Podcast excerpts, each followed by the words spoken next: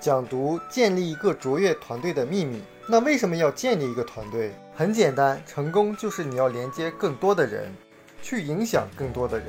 我们想想，为什么孔子的思想到今天对于每一个人或多或少的都有着一些影响？他是靠他一个人的力量吗？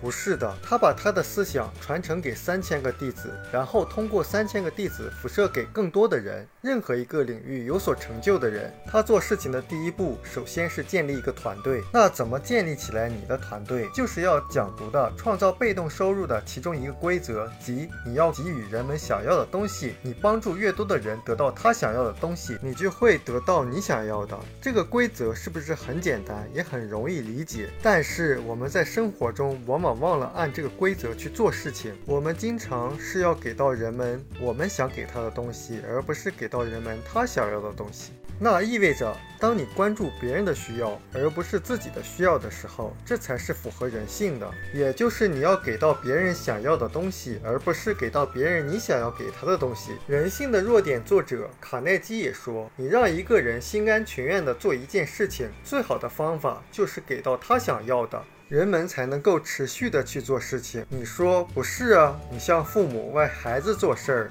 他就是不求回报的。实际上，父母得到了回报，就是孩子的爱。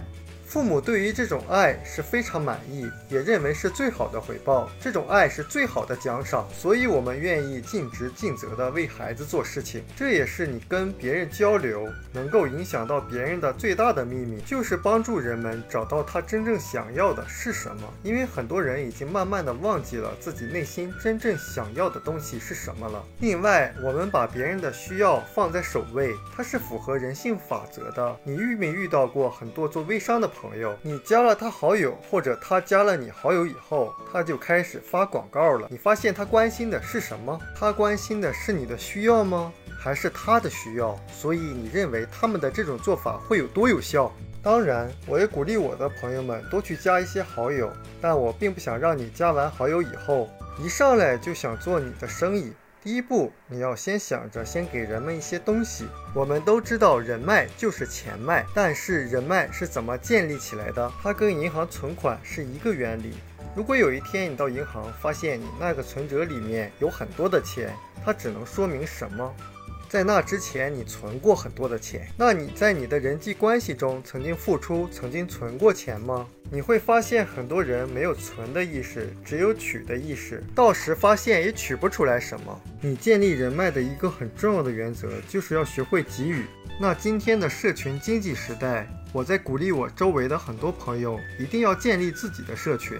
通过社群结合你的优势，去给到人们一些服务，给予人们一些东西。不要先想着一上来就去卖你的广告，要想着一上来要能够给到人们一些服务和帮助。如果你能建立起来有影响力的人脉关系，做生意会很难吗？